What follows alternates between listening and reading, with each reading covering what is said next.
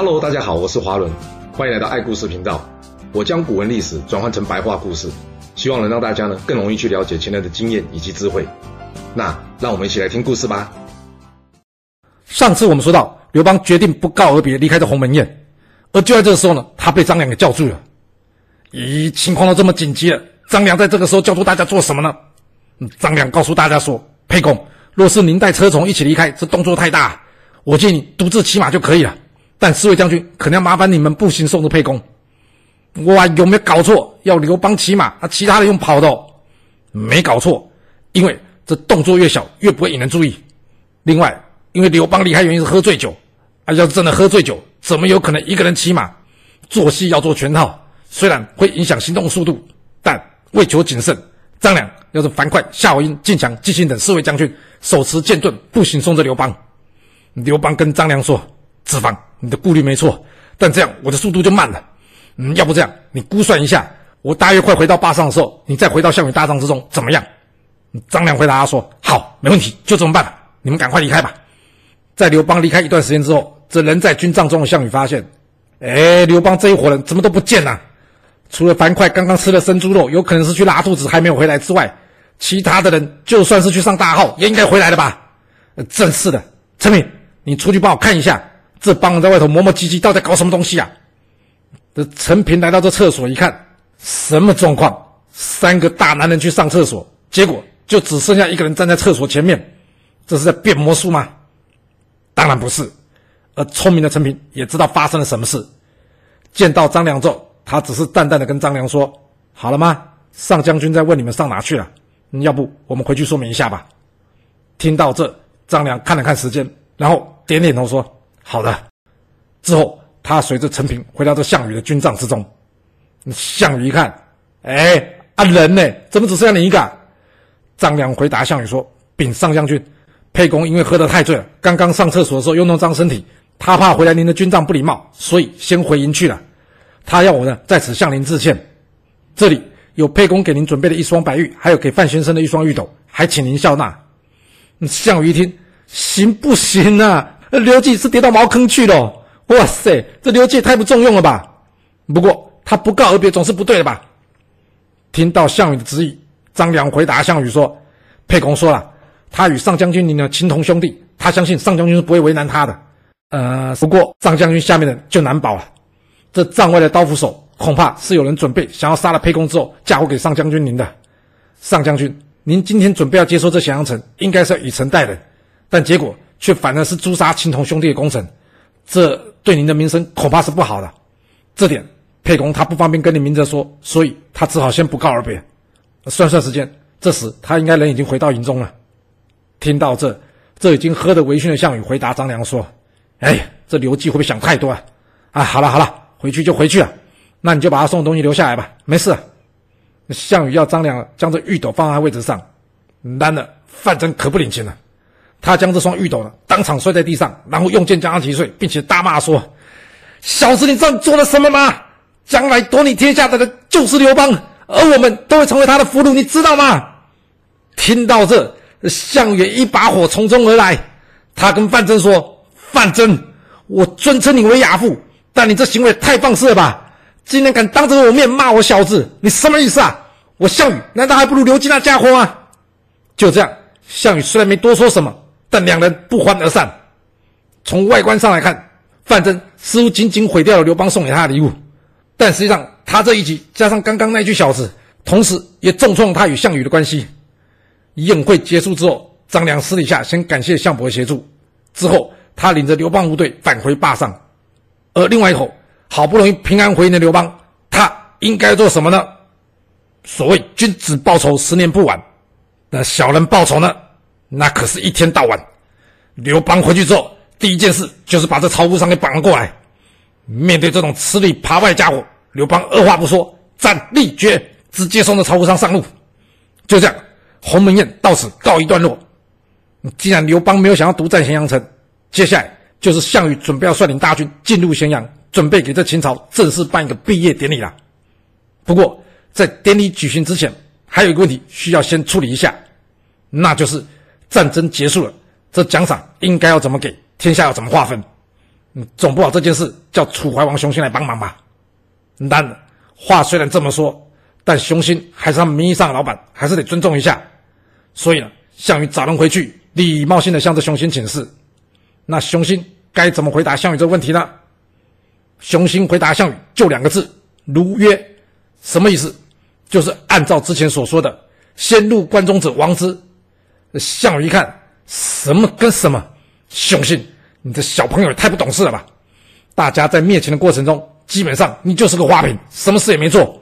要不是我项羽在巨鹿大破秦军，并且降服章邯之后，还率领大军入关，你真的以为秦国会被灭吗？我问你是给你面子，你不下令让我全权处理，还说个如约，如你什么个约啊？于是愤怒，他决定，看来这件事还是我自己来处理好了。那要怎么分呢？依据项羽目前的实力，他想怎么分都行，反正也没人敢说不。所以对他来说，这问题并不困难，完全可以依据他个人喜好决定。但真的是这样吗？当然不是，因为分封这种事，一旦不公平，就可能会乱。然而这件事向来都很难有客观公平。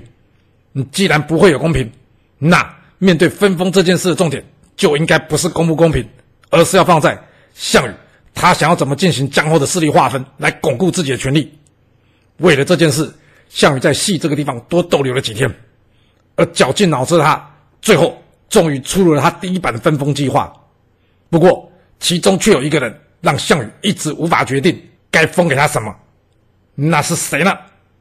这个人当然就是刘季了。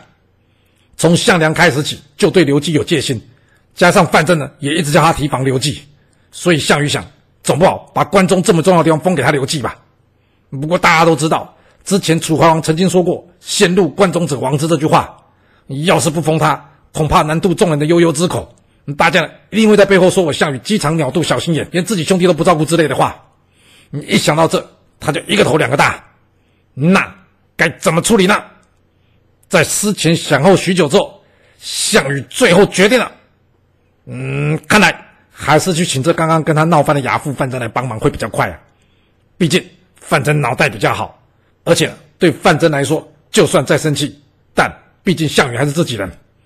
那看着项羽的分封计划，就算范增认为有问题，然而他知道项羽的性格，这时候可不是一一指出项羽错误的时候，因为这样。可能会让这两人再度闹翻，而使问题变得更大。所以，对目前的范增而言，这份名单最需要解决问题，其实就只有一个。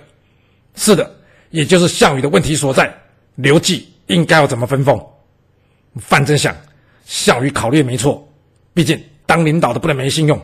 而这先入关中者王之，虽然是当时楚怀王所说出来的，但由于项羽当时并没有反对，所以这时候总不好翻脸不认账啊。范增在思索之后，告诉项羽。羽儿，既然怀王已经回复您如约，那我们就按照怀王的约定封刘季为王吧。不过，我们将他封在这。项羽一看巴蜀，范增点点头，没错，这巴蜀之地也属关中。这样一来没有违背怀王的约定，二来此处路途艰险，向来都是秦国将犯人发配过去的地方。刘季一旦分封在此，将来就算想要作怪，我看也难。所以。我们将他分封在此处，可以说是最好的处所。那项羽一听，他开心的点点头说：“好，那就按照亚父的建议进行，将这刘季封在巴蜀。”在准备好分封计划之后，接下来项羽领军前往这咸阳，准备要好好替这秦国办场毕业典礼了。那这场毕业典礼应该要怎么办呢？这从小就被项梁灌输要灭秦观念的项羽，他还会怎么办？他的想法是：那就全部杀了吧。秦国的一切，我是眼不见为净。所以，当他一进入咸阳城之后，除了金银财宝、美女这些将来要作为奖赏之用的东西需要保留之外，其余的东西在他看来都没有必要留下。于是，项羽先是动手杀了子婴，然后在咸阳城之内开始进行屠城，最后还放了把火，将秦国的宫殿给烧掉。而这一把火，依据史书的记载，足足烧了超过三个月之久。这把火除了烧毁了秦宫，也烧出了秦国的怒火。只不过当时大家位于项羽的优势兵力，不敢发作。在烧毁了秦国宫殿之后，项羽决定返回这个郄，会见各路诸侯，并且呢准备进行封赏。然后就打道回府，离开了咸阳。这时，有一个叫做韩生的人告诉项羽说：“上将军，关中地带地势险要，土壤肥沃，若能在此定都，就可以雄霸天下。您为何要离开呢？”嗯，项羽一听，他回答着韩生说：“你有没有说错啊？这秦国宫殿都被我烧了，你要我留在这啊？我留在这，你是要我住哪？那还有，我好不容易灭了这暴秦，立下这不世之功，这就像是身上穿了件高档的精品衣服。这个时候，我当然是要风光回乡，让大家看看我的成就。”难道你要我穿着这一身的名牌在晚上走路吗？啊，那谁看得到啊？听到项羽的回答，韩生摇摇头。之后，他在项羽的背后跟人家说：“哎，这项羽根本就是头猕猴，还要学人戴帽子。今天我算是见识到了。你千万记住了，话别乱说，尤其是批评别人的话。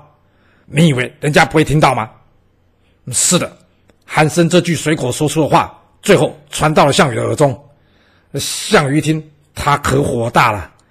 可恶的家伙，竟然敢骂我是猴子！我看你是不知道我项羽的厉害。所以项羽下令要人把这韩生给抓起来给砍了。就这样，韩生因为一时嘴快而受命，留下的只有这场对话中所形成的两个成语典故，那就是“锦衣夜行”以及“沐猴而关”。锦衣夜行是指穿着华美的衣服在黑暗的夜晚走路。比喻虽然事业上有所成就，却没有回乡接受亲友的称誉；而沐猴而关呢，则是指性情暴躁猕猴，学人戴官帽，比喻性情暴躁或用以讽刺无真才实学、依附权势、窃取名位的人。不过，不要将锦衣夜行跟衣锦还乡两个混用哦。这衣锦还乡虽然也是成语，但是出处不是在此。衣锦还乡的成语是出自于《南史》，指的身穿锦绣衣服返回故乡，形容人功成名就后荣归故乡。而杀了韩生之后，项羽找来各路的诸侯，准备分封天下。呃，不过就在这分封开始之前，还有另外一段小插曲，那就是刘邦为了感谢张良的救命之恩，他在回去之后送了张良许多金银珠宝，而张良呢，则是将这些东西转赠给项伯。那项伯在收到张良的伴手礼之后，他开心呐、而这时，张良在向项伯打听项羽打算分封刘邦在哪。嗯，无意外，项伯完全没带警觉了。他呢，将他所知道项羽计划都告诉了张良。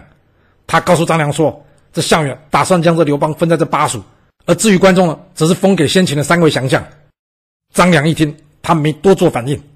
之后，他在谢过项伯之后，返回刘邦处所，并且呢，将这讯息告诉刘邦。刘邦一听，什么东西？为什么我被封在巴蜀？他非常生气地说。而且不止刘邦生气，一旁周勃、灌婴、樊哙等人也都火冒三丈。大家认为项羽这家伙实在欺人太甚了。他这个分法不是把我们都当成犯人，要把我们发配边疆，而且将先秦的三个降将封在关中，不是等于派人在看守我们吗？主公，我们与其受他这侮辱，那还不如起兵反他，跟他拼呢。跟他拼，你打得赢吗？然而，要是不拼，难道是去找他理论吗？那项羽看起来也不像是个道理能说得通的人，那该怎么办呢？这刘邦将他的眼光落在这张良身上，想说：“哎，子房，你有没有什么好方法可以说服这项羽换一个封地？”然而，张良回答却伤了他心。张良笑笑的回答刘邦说：“这是人家范增的建议，而范增这分封的目的呢，就是希望激怒沛公宁与这项羽一战。我怕项羽是不会改的了。”这时，一旁萧何也搭话说：“主公，我们现在与项羽一战，那等于是去送死啊！”这周书上说“天与不取，反受其咎”，什么意思？就是老天给你东西，你不拿可能会被惩罚。我看我们还是先接受项羽这个方案吧。只要有了根据地，你就可以学习商汤或是纣王招募贤人，那还怕收不了关中，夺不了天下吗？而且啊，据我在之前翻阅秦国府库的文书时，我发现了一个秘密啊。其实巴蜀并不是像我们一般人想的一样，只是一块藏匿之地，专门流放犯人的地方。这巴蜀在清朝多年经营之下。此处物产丰饶，可以说是秦国粮仓。你听到这，张良接着说：“沛公，范增足智多谋，但我想他可能自己都没想到，竟然是他自己帮您选了一个好地方。所以说句实话，我不建议您呢去向项羽要求更换封地，封在巴蜀对您来说反正是天赐良机啊。”刘邦一听，他闭上了双眼，在经过一番沉思之后，他点了点头。这时，张良接着说。不过，不过什么？张良说：“我建议我们可以请项伯帮忙，帮您多要一点封地。”刘邦一听，多要一点，你是想要哪？张良指着地图跟刘邦说：“就是这汉中。一旦有了汉中，您将来便拥有了进可攻、退可守的优势。”就这样，在张良以及萧何劝说之下，刘邦愿意入驻巴蜀。另外，在张良建议之下，刘邦还准备了一份礼送给这项伯，除了要好好感谢他之前在鸿门仗义相挺之外，同时呢，也希望他帮忙在项羽之前美言几句，将这汉中这块小小的地方分封给他。他找人告诉项伯：“哎呀，这巴蜀地方不好住啊！要是能有汉中这地方，将来要他在巴蜀住不惯，至少还有地方可以栖身啊。”那项羽会同意吗？最麻烦的巴蜀，刘邦都没意见了，只是汉中一块小地方，没有必要为难他。加上北方呢，还有章邯等人在关中看着刘邦，刘邦就算想要作怪，也很困难。所以。最后，项羽同意接受项伯的请说，将这汉中之地也封给刘邦。到此，项羽分封计划版本正式确定了。接下来就是要开分封大会了。项羽把大家找来，跟大家说：“这征战天下、灭了秦国，靠了都是我项羽跟大伙努力才可以完成的。而这过程中呢，虽然楚王没有出上力，但我们总不好忘了他。所以，依我之见，我们呢应该要尊称他为义帝。”并且呢，请他以往到这江南称这个地方。嗯，至于大家的功劳以及赏赐，一句话，我项羽会论功行赏，让各位分地为王。大家说怎么样啊？大家一听，好，嗯，当然好啊，能说不好吗？就这样，这场项羽分封十八路诸侯大戏正式展开了。他依据过去韩赵魏齐楚燕秦的架构，开始进行分封。项羽将原先的秦国一分为四。原属于关中的巴蜀与汉中之地，分给这入关有功的第一人刘季，封汉王，都南郑。大家一听，真的假的？会不会太不公平啊？不会，因为刘邦当场欣然接受，并且谢谢项羽，这让项羽开心啦、看到没？要是把刘季封在这都没意见，其他人应该就不敢有意见了。接下来，他优先处理秦国的三位投降将领：章邯、董翳、司马欣。章邯因为随军入关有功，封雍王，领有关中咸阳城以西的地方，都废丘；而司马欣曾有恩于项梁，封塞王，领有咸阳城以东至河，都溧阳。至于董翳，因为劝服章邯投降有功，封翟王，领有上郡，都高奴。而处理完秦国降将之后，再来项羽将魏国分为两处，先迁移魏豹到魏国西面的河东之地，封西魏王，都平阳。至于魏国另外一部分，则是封给魏国将军司马昂。司马昂多次立有战功，并且攻下河内，封殷王，领有河内之地，都朝歌。而韩国也分为两处，一处交给赵国将军，同时也是赵国丞相张耳的宠臣申阳。这是因为申阳之前率先攻下洛阳有功，封河南王，都洛阳。另一处则是交给原先的韩王城。项羽觉得，既然之前刘季已经让韩王城在阳翟驻守，而这个地方也不大。那就让他定都在这，不用更动啊！除了韩魏两国被一分为二之外，接下来项羽将这赵国也分为两处，一处是代地，他将这原先的赵王赵歇呢迁到代地，封代王，都代；而至于赵国原先领地呢，则是改封给这赵国丞相张耳，因为这张耳素有贤名，而且他与项羽一同入关有功，所以封张耳为长山王，都襄国。再接下来，项羽也将原先楚国领地划分为四处。首先，他将接济闽越以及南越赵佗的一大片广大领土分给这当阳军英布。由于英布屡立头等功劳，而且呢跟项羽一样是个骁勇善战的将军，所以项羽封他为九江王，都六。另外，将在九江王与他西楚中间的地方封给英布的岳父吴芮。虽然在项羽西进途中没有多少对吴芮的描述，然而他可是率领有百越的士兵辅佐诸侯与项羽一同入关的功劳，他的功劳也不算小。所以吴越最后获封为衡山王，都诸。接着，他将西楚、汉与衡山王中间一片广大领土封给了共敖。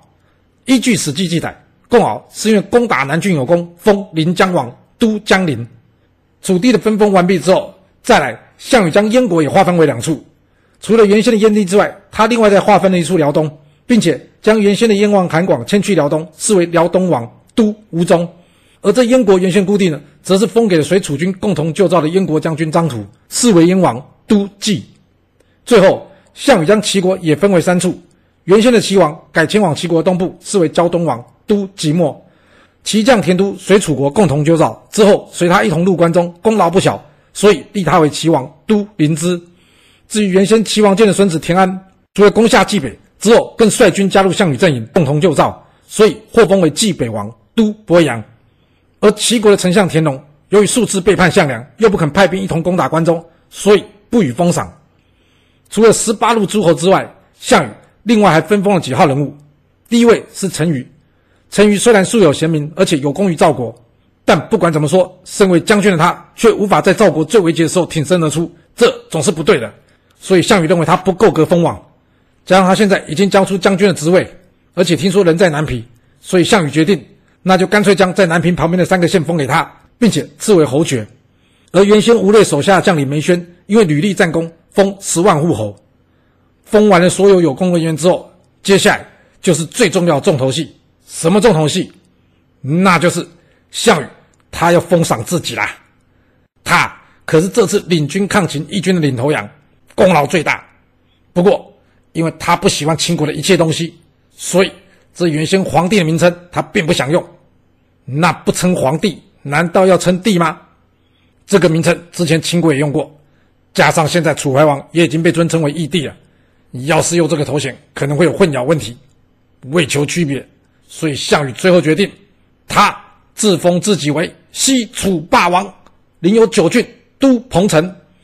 就这样，项羽分封十八路诸侯的工作到此正式结束。那这分封的结果公平吗？大家会接受买单吗？记住一件事：论功行赏很难有公平这件事，因为每个人的需求跟主观的价值认定都不一样。就算事先设定好游戏规则或是指标。想要达成公平这件事，其实是非常困难的。所以，虽然后世大多数主流说法都说项羽分封天下不公，最后引发动乱，但我觉得这种说法有点问题啊。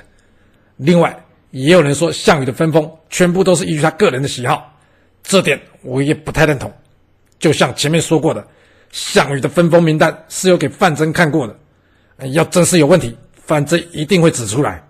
虽然有可能范增指出来项羽最后不采纳，不过这点只要在大家仔细看看这分封的位置与方式，就不难会发现，这种分封的方式与结果，项羽或者说范增原本应该就是期待天下要大乱的。嗯，这话怎么说呢？他将原先的赵王、燕王分别迁去代及辽东，而让他们原先的下属替代他们领有自己原来的封地，这对原先的赵王及燕王来说。除了要接受原本自己的下属将要跟自己平起平坐的事实，而且还要被强迫搬家，你觉得换做是你，你能吞得下这口气吗？你吞不下，难道不会乱吗？另外，将齐国一分为三，难道项羽他会天真的以为天龙是吃素的吗？应该也不会吧。最后，项羽只要没有脑充血，那么在刘邦陈武一战击败王离军队之后，他就应该可以很清楚的知道。刘邦的实力并不像其他诸侯国一样如此的不堪一击，也就是像范增所说的，十八路诸侯中将来最有可能威胁他的人就是这刘邦。所以，除非他自己愿意留在关中，要不然将关中封给对他忠诚度较高，并且熟悉当地环境的先秦降将，由他们来堵住刘邦北上的必经之地。换作是我，我也想不出有谁更合适可以封在这关中。另外，别忘了，章邯可是有多次击败义军，并且曾经击败过项梁的人。他的能力是已经经过实战证明的。如果把他放在这，难道要放其他诸侯？那他们能挡得住刘邦吗？不过，不知道你们发现一件事，那就是在这分封的十八人之中，其中有一个人分封是有点怪的。找到了吗？找不到没关系，我们直接公布答案。这分封的十八人之中，最怪的就是分封这临江王共敖。这共敖到底是哪一位啊？他与项羽非亲非故。又没听说他之前多么勇猛，怎么史书上就突然间一笔，他攻打南郡有功，然后就可以分到与九江王英布差不多大的土地？如果这样封是对的，那攻下洛阳的申阳与攻下河内的司马怎么封的那么小？是，的确很怪。而且仔细看一下临江王封地，他呢可是直接与汉王刘邦接壤，所以看来应该也有监视刘邦的意思。你这要不是项羽的心腹，怎么可能会封在这？虽然史书没有说，不过从后面的历史少了一位项羽西进时的重要将领蒲将军这点来看，共敖有没有可能其实就是这位蒲将军？没错，这在巨鹿之战与英布一同率先奋勇过河杀敌，又在西安时与英布一起接获项羽命令屠杀二十万秦军的人，嗯，除非病死，没有理由不在这封王的名单里面。虽然也有人认为吴芮就是蒲将军，也有人认为吴芮的下属梅轩就是蒲将军，但我左看右看，总觉得共行比较像。不过一样，这一点我们请考据学者帮忙，这里不研究了。我们要研究的是项羽或是范增为什么会希望天下大乱呢？别忘了，对项羽来说，他下面还有很多效忠他的优秀将领们。那与其让这些无用的义军称王，还不如将这些土地分封给这些部将。不过，想要一次与天下为敌，这并不切实际。所以在诸侯之间制造分裂，创造仇恨与动乱，他。才可能有可乘之机，对这些不服他的人再次发动战争，而透过战争，他就可以再次重新分配势力，进而达到掌握天下目的。那项羽或者说范增的计划会成功吗？随着这秦末民变的结束，另一场更血腥、更残忍的楚汉相争乱世即将登场，而这当中会有哪些故事呢？历史的巨轮将再次向前滚动，揭开另一个新的篇章。而这故事会如何的发展呢？我们要到下次才能跟各位说喽。好啦，我们今天就先说到这。若喜欢我的故事，要麻烦您记得动动你的手指，给我五星评价，或是点赞、订阅、追踪以及分享哦。当然，也欢迎您留言分享你对这一集的想法，或是你也可以请我喝一杯咖啡或是饮料，让我有持续创作的动力。其实历史就是顶层阶级的生活记录。了解顶层阶级的思考逻辑以及做法方式，我们就有机会改变自己的未来。谢谢您来听我说故事，我们下次再见喽。